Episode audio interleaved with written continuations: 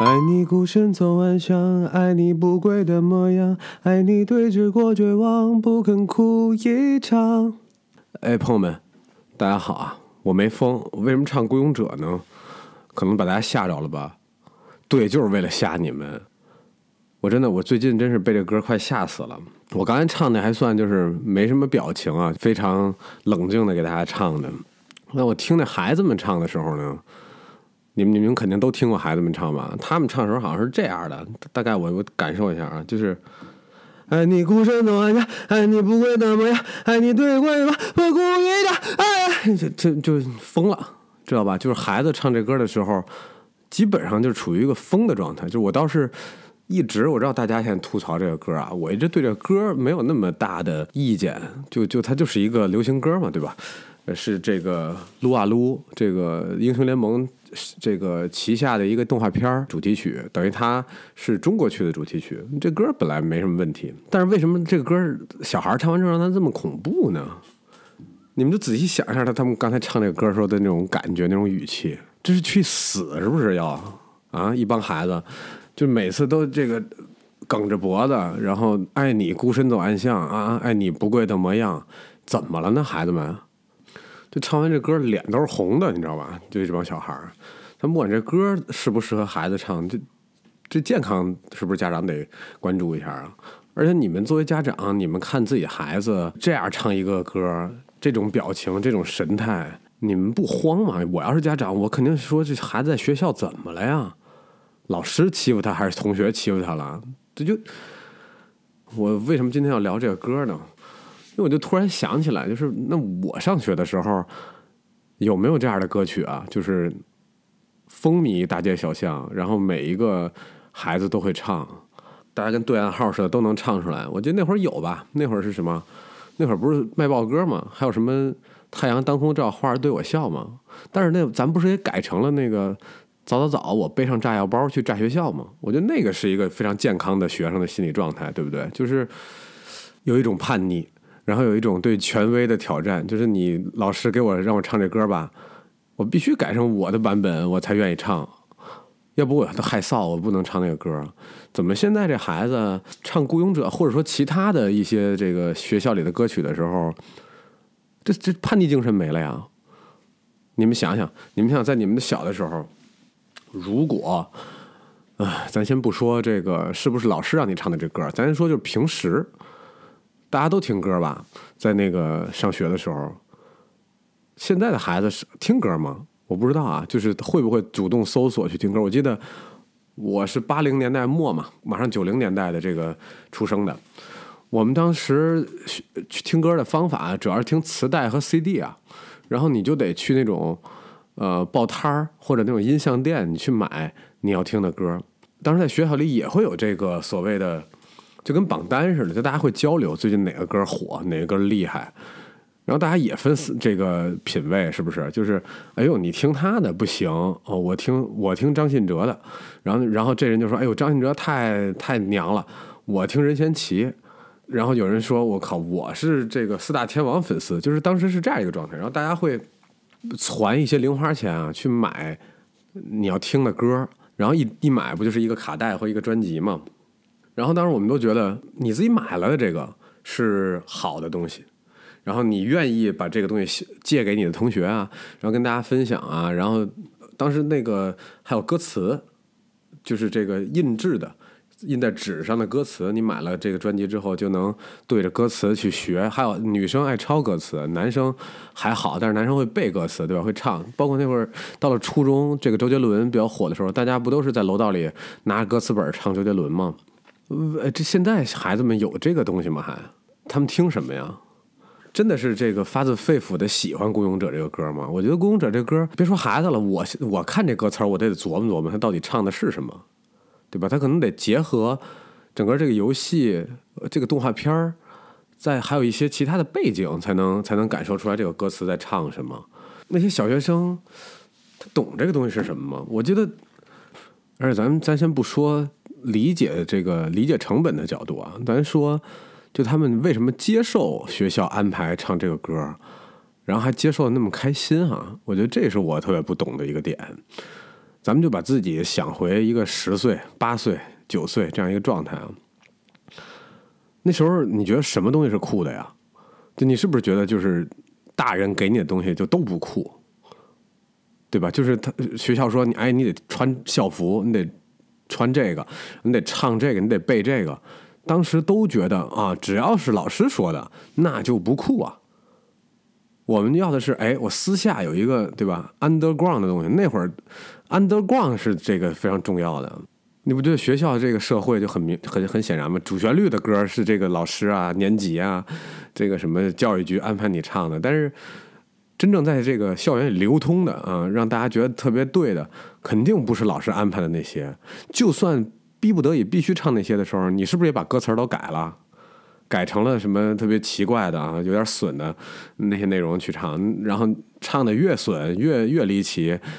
你这人设越酷，我年级最最屌，女生肯定喜欢我，这是这个逻辑，对吧？就是这歌如果能放在台面上唱，我一口都不唱啊！而且就算我能唱好，比如说我唱歌好听，一让我唱那首歌，我就吊儿郎当，我爱你共生的模样，爱你不变的模样，对吧？我就得把那含糊过去。我觉得那样，那那就对吧？就是那个是正常的一个处于那个年龄的孩子的一个举止。包括那会儿上英语课，我不知道现在啊，就当时我们这些男生，哪怕英语发音很标准，被叫起来站在公这个班级里边当众回答一个英语相关的问题的时候，必须得 Chinglish，就是必须这个发音得得咧，就不能太标准，标准觉得害臊，觉得丢人，说那么标准，就必须得嘴里含一枣，你知道吧？就是说 I'm fine，你。嗯，good, I'm sorry, I'm no，就基本上这样这样来回答的，这样才是一个心态健康啊，没有心理问题的一个健康成长的阳光少年。所以我觉得这个孤勇者这个现象，我值得深思啊！你们家长们没想过这事儿吗？你想想你上学时候咋咋回事儿啊？就这东西拿出来，要不被班主任没收，你都不配拿出来。这东西，这东西就不没有价值，必须得能被没收。除非啊，除非有一个解释，就是孩子们啊，真的懂这个歌词了，听特明白。爱你孤身走暗巷，爱你不跪的模样，爱你怎么着和绝望对峙，不肯哭一场。这讽刺什么呀？这讽刺的是无聊的万恶的学校生活，是不是？是不是和班主任和教导主任抗争的这个情绪，他们以为写在这歌里了？爱你孤身走暗巷，对吧？早上起来背着书包就上学去了。爱你不跪的模样，老师怎么呲你，怎么说你，就不服，我就没错。找家长我不怕，我爸向着我。啊，爱你什么对峙，对吧？就和邪恶势力教，尤其是以教导主任为主的啊，邪恶势力，你们对峙了，不肯哭一场，就是不哭，我没事儿。只有这一个解释了，朋友们，就只有这个说得通啊。如果是这样，我真的，我觉得中国。未来啊，少年强则中国强，我觉得没问题。这帮孩子没没事儿，但但但凡要不是这个原因，我真的觉得大家得好好思考一下了。孩子怎么会顺着这个权威和官方的这个东西走了呢？这是这是什么？这是我们这么多年现在教育，包括家长教育的一个结果吗？一个成果，就是小孩不叛逆了，小孩不觉得地下的才是好的，老师给的不好，真的是这样吗？我记得之前啊，看这个孩子们唱《孤勇者》，基本都在抖音上或者微博啊一些这种视频上，大家在那唱，啊，跟要死一样啊，跟驴叫一样，就跟这个这个这个要上上刑场了似的，刚刚刚刚跟那儿一帮小孩在那喊，而且他们就反复唱，你发现没有？就是这歌这遍完了，这副歌还得来一遍，然后吸引了这个大人的注意力之后，更兴奋了，我再来一遍。呃，这个我以为啊，有可能啊，是不是营销号啊？是不是这个就是有一些恶意的这个传播是这样的？直到有一天，这大概是三周以前吧，我们在这个呃天坛那边有一足球场，然后我们在那儿玩儿，然后我们前面是这个包场嘛，我们前面是一个那种训练营，是这种青少年小孩的，他们在这儿这个上这种足球培训班他们就踢踢踢踢踢，踢完了之后呢，他们到点儿了，然后教练就组织他们这个拉伸啊、换衣服，然后我们就上去了，我们也开始换衣服。我们换完衣服呢，就在这个球场上开始开，我们开始热身了，开始传球啊，开始开始跑什么的。然后这小孩不乐意回家呀，那是个周五，就想掺和，小掺和呢就往场地里跑，但特别容易撞着，你懂吧？就是这个，如果他们这个没有意识的话，容易跟我们冲撞撞着，所以他教练就就在那喊说：“哎，别往上跑，别想这叔叔们运动，你们下来，你们干点别的，要不你们唱一歌自己待会儿。”万万没想到，就在足球场上，这个响起了《孤勇者》的这个齐唱，二十多个小崽子啊，在那儿刚刚刚的唱。就这副歌，刚才我唱那四句，我觉得他们得唱了四十遍，就在这唱。然后我们在那一边热身，越热越颓。我们说怎么会这样呢？然后一会儿教练就过来说：“哎，你看我管的不错吧？一让他们唱歌，他们就不上来，他跑了，不不影响你们。”我说：“大哥，我求你了，你让他们上来跑吧。我我们我们跟他一块玩都行，别唱了。我说这唱这个魔法伤害压力太大了，这真的受不了。”然后教练叭乐了。就他也知道，你知道吧？教练也知道这东西奇怪，就形态至少是奇怪的。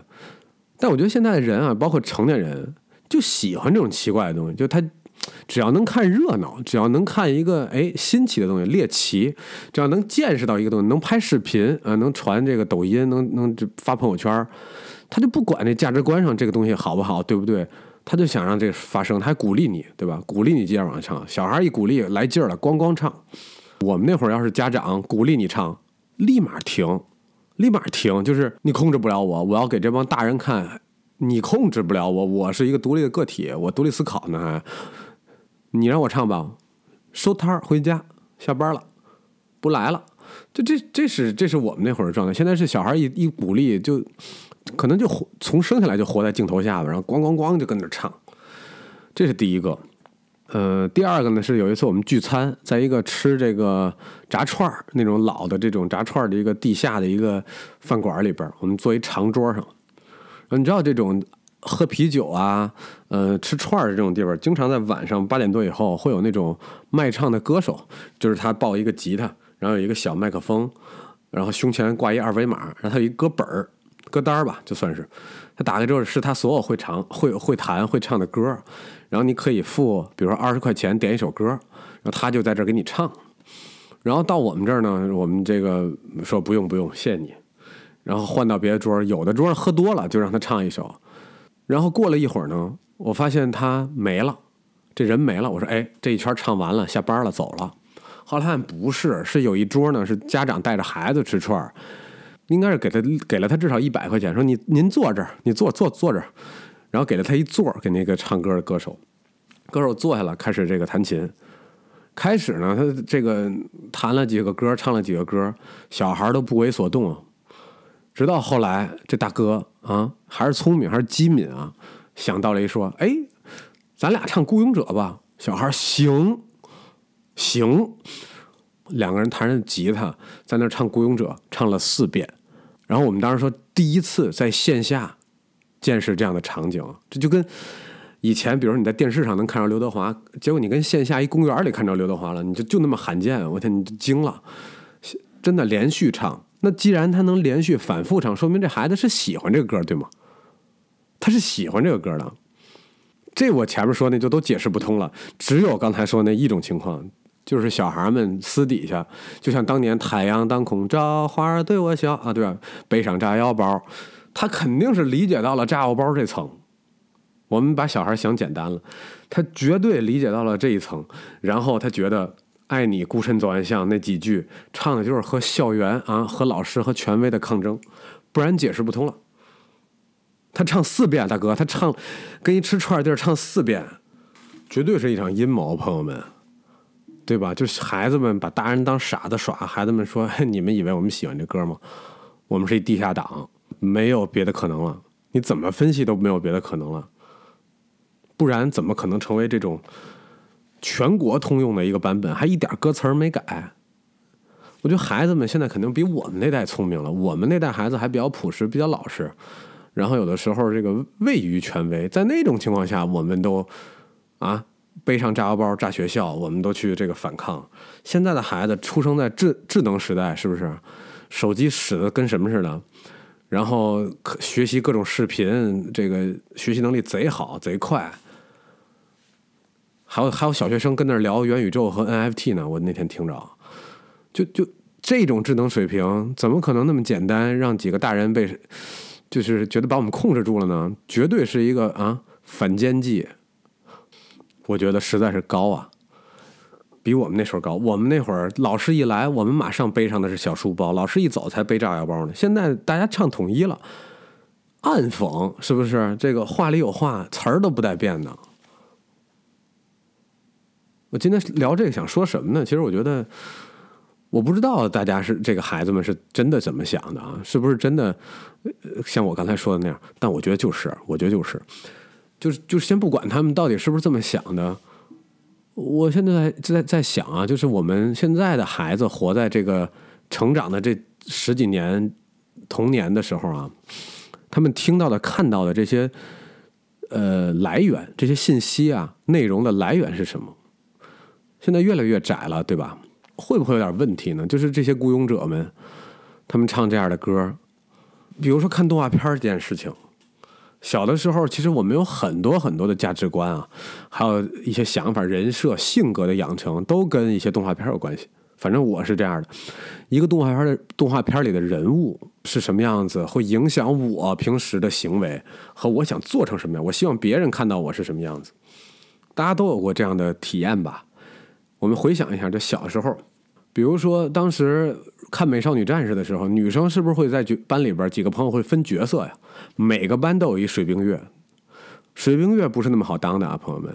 水冰月得是在这班里人缘特好，然后还得挺厉害的，大家得得服你，你才能当上水冰月呢。然后你发现二班有一水冰月，四班四班也有一水冰月，这俩水冰月觉得谁也不服谁。然后男生就多了，男生选项很多，男生有刺猬索尼克，有忍者神龟，忍者神龟。哥四个你得分分，都不乐意当老三，都觉得老三就只会吃披萨饼，都说哎呦不当老三不当老三，最后肯定是那个你班里性格最随和，就是通常是一个土象星座，什么处女座呀，什么这种，就是你叫他干嘛他都跟你一块干，无所谓无欲无求啊，没有自己的想法，然后但是特别随和，特别好的朋友的这种，这种永远是忍者神龟老三啊。老大一般就是那种爱冲大哥的，喜喜欢那个安排事儿的。老四呢，基本上就是哎，我不跟你抢大哥，但是我智商比较高，我比较聪明，啊，一般都是这么分配的。你回去班里想想去。那现在孩子分角色是分啥呢？光头强那肯定不行，对吧？熊大熊二就俩人儿，唯一有一撮人的是喜羊羊，对吧？喜羊羊这个是有有各种羊羊，但我觉得喜羊羊里边。最火的不就是灰太狼嘛，对吧？当时我们在看这些动画片的时候，我们没有喜羊羊，没有这个所谓的这些国产的很多这种动画片。当时以日本动画片、美国动画片为主。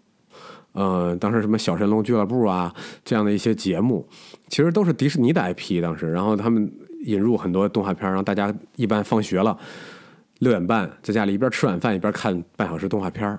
人生中。除了暑假最美好的时刻就是那半小时，转天呢会去交流啊，昨天演的什么，然后大家甚至在午休的时候得把昨天那剧情按照已经分好的角色再演一遍。反正我们是会干这种事儿啊。那那当时的动画片虽然是对吧，美日为主，但是我觉得有一个非常好的地方是它多元性比较好，就这个主角呢。通常咱不说那种动漫啊，有一些成人动漫，它人物设计比较复杂，就是它这个比较比较立体。很多情况下，这个给儿童看的动画片其实也是打坏人嘛，对吧？就是好人打坏人，或者好人为了某一个呃超越自我的一个目标，去去这个和恶势力抗争这样一个情况。每日动画片的这些好人，通常比较幽默，或者说他的人生状态呢，很容易让你。跟他产生共鸣，他并不是一个特别完美，或者说一个特别这个无敌的人，他有一些缺陷，然后他得几个朋友互相补足，对吧？当时我记得看，我不知道你们看没看过《神龙斗士》《魔神英雄坛》，是吧？是是叫这个吧？《神龙斗士》对吧？主角叫瓦塔诺，他是一个傻乎乎的这样一个一个小男孩，但是心地善良，心很纯。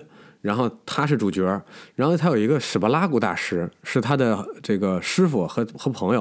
然后这个人呢就喜欢吹牛，喜欢吹牛呢，然后但是其实特怂，然后能力也不是那么强，但是呢很照顾大家，然后心很善，还有一个小女孩叫西米狗，西米狗咪狗咪狗咪狗变，对吧？有这么一个小女孩，然后她就是她就是特别无厘头，特别开心，特别所有的困难来了，别人都慌了，不知道怎么办的时候，她都是笑面，用一种大智若愚的方式去面对。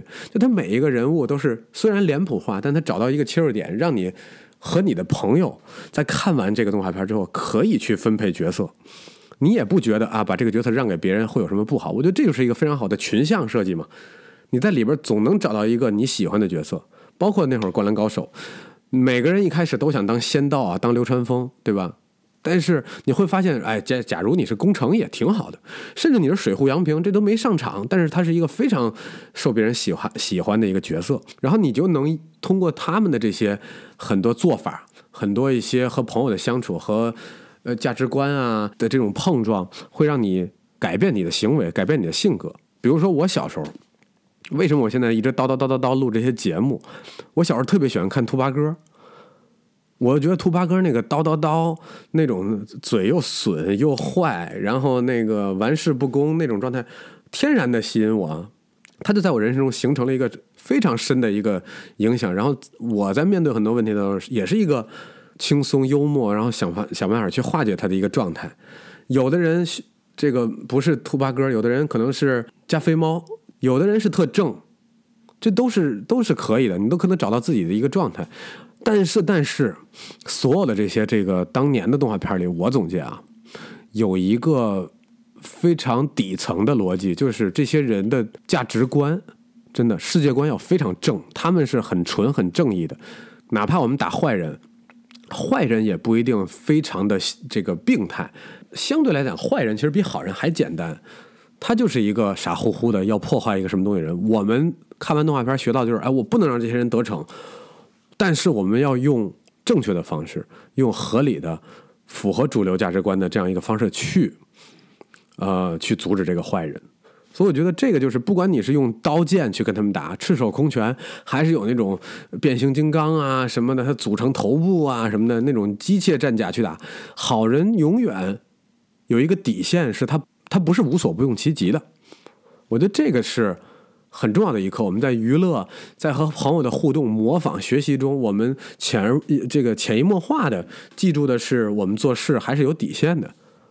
我们看一下现在孤勇者这批孩子，或者在前面一点点这批孩子，他们听他呃他们看到的动画片，比如说《喜羊羊》，《喜羊羊》在刻画这个这个人的时候，我觉得是有问题的。我觉得他那个道德水平值得值得商榷啊。他在刻画这个坏人的时候，我觉得刻画的非常的立体。好人却是脸谱化的，而且好人有一个特点，好人就是就是就是琢磨，就是折腾灰太狼。很多时候，他们去阻止灰太狼的方式就挺损的，就挺那个。他用的一些损招，然后一些坏招，给给灰太狼折腾的挺挺难受。但是这些。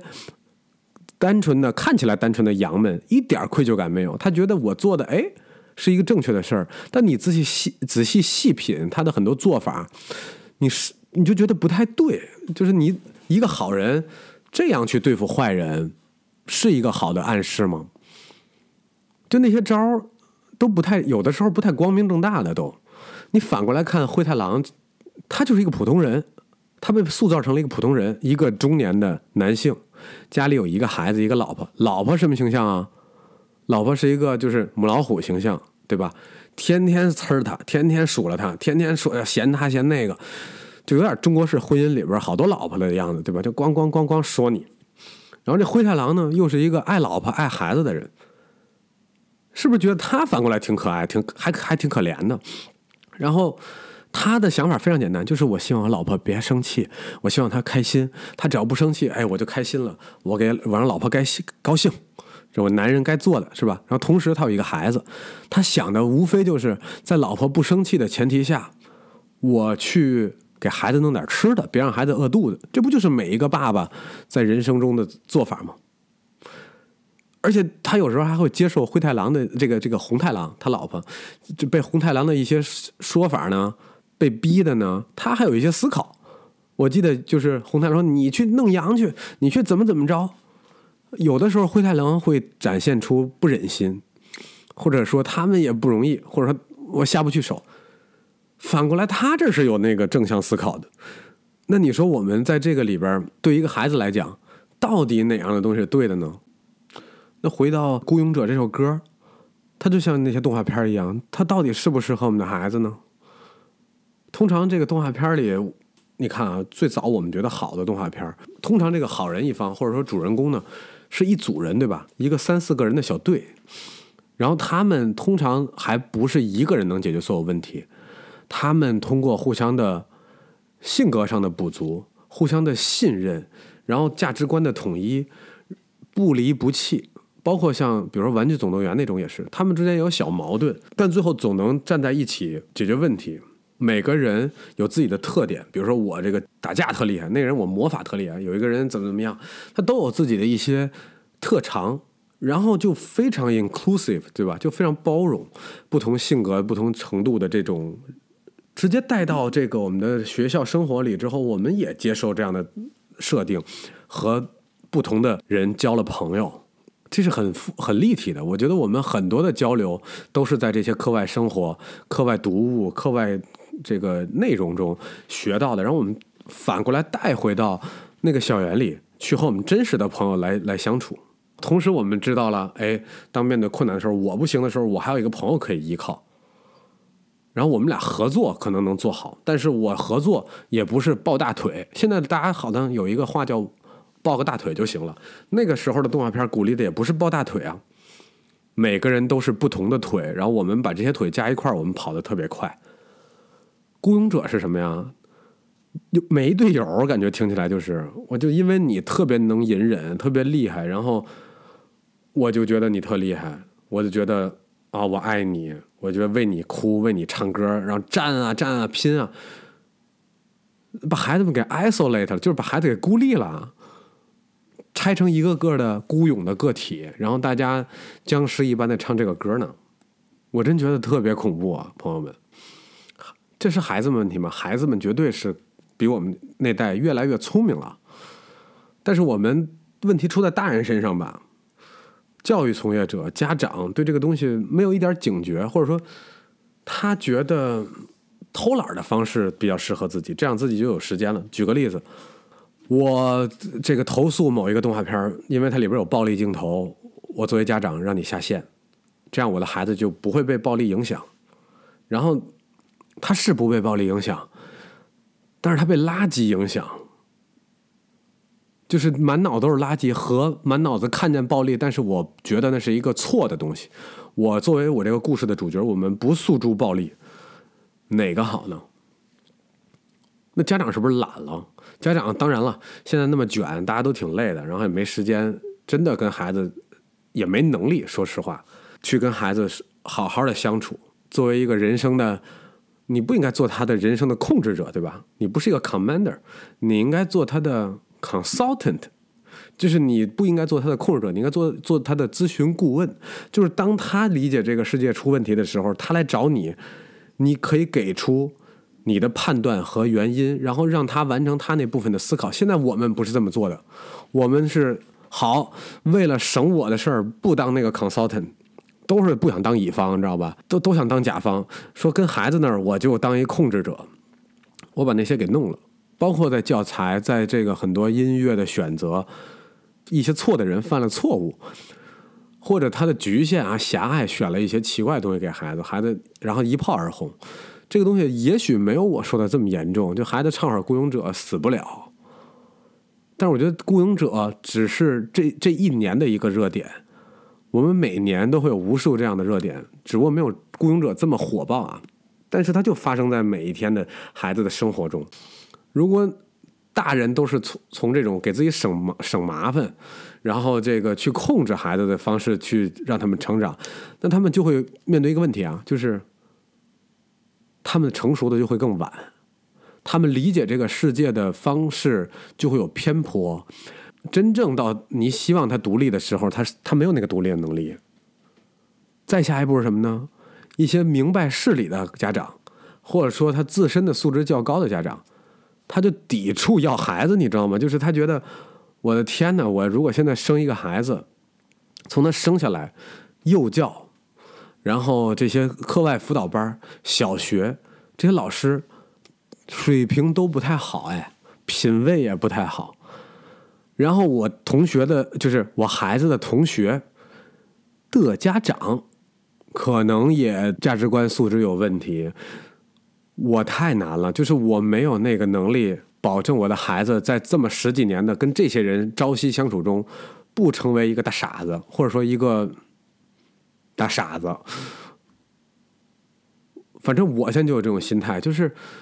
如果我生一个孩子，他肯定需要社交，他肯定需要和他的朋友、同龄人在一起。那他们的价值观对他的影响，不一定比我一个家长要小，甚至他会更像那些人。我记得我小时候，呃，我妈忙的时候把我送到我奶奶家，我奶奶呢是那种天津的特别典型的那种，就是。市民阶层的这个这个一个老太太，我在去我奶奶家之前，我根本连天津话都不会说，因为我妈不会说，我们家也不说。我到那儿之后，我妈跟把我放在那儿，比如两个星期，把我接走的时候，我的行为举止、我的说话的声音、我的口音，以及我大声的呃吵闹，所有的这些东西就都来了。就这两个礼拜，我跟他们天天在一块儿。我根本就避免不了，我自己意识不到。后来我我回到家，我就老大声说话啊，就特别闹啊，巴拉巴拉巴。我妈就说：“你怎么这样？你不应该这样说话。你吃饭的时候啊什么的。”然后我给我自己给急哭了，你知道吗？我就说：“哎，我怎么会这样呢？我不知道我为什么会这样。”后来我妈也意识到，我我长大了点我也意识到，就是你身边的那个朝夕相处的环境，对你就是耳濡目染的呀。我觉得这个同学们朝夕相处也是这样。如果他如果你他同学的这个。呃，家长是个傻逼，那他孩子对你的孩子的影响，直接就是一个毁灭性的影响。我告诉你，然后结局是什么呢？大家这个有素质的家长害怕，我我我扛不住这个大环境，对吧？我不生了，然后中国的生育率再次下降，现在已经低的可怕了。马上再过几年可能会有人口危机了，对不对？以前我们这个马上下一届有一千万的毕业生，再过过可能没多少毕业生了，一个初中可能。几个班，八九个班。以前我记得我们二十个班，就他没有那么多学生了，大家没有那么多小孩出生。然后素质高的孩子在人群中的比例，咣咣咣的往下降，最后大家的综合素质和整个的群体价值导向的状态，会越来越往下面走。这跟中国刚开始去实行这个计划生育的时候有点像，城市人口不生了，农村光光的根本不理你这个，交罚款我也生，比例不就变了吗？所以一个雇佣者可能就是阿根廷的一个蝴蝶，他啪啪啪一扇翅膀，现在你觉得没什么，二十年以后，欧洲乃至全世界就刮了一场超大的龙卷风，那个时候。就不是一首《孤勇者》这么简单了。我觉得那个时候，我们在能看到、听到的作品，嗯，希望我说的全是错的。孩子们就是用了一种非常深邃的技巧，啊，一个计谋，把我们大人都骗了。他们其实就是用孤孤勇者在暗中。对抗、讽刺、逆反，所谓的权威，他们像我们小时候一样，一点没变过，甚至他们做的更加成熟、更加隐秘了。明知山有虎，我们下期再见。我是主播李茶。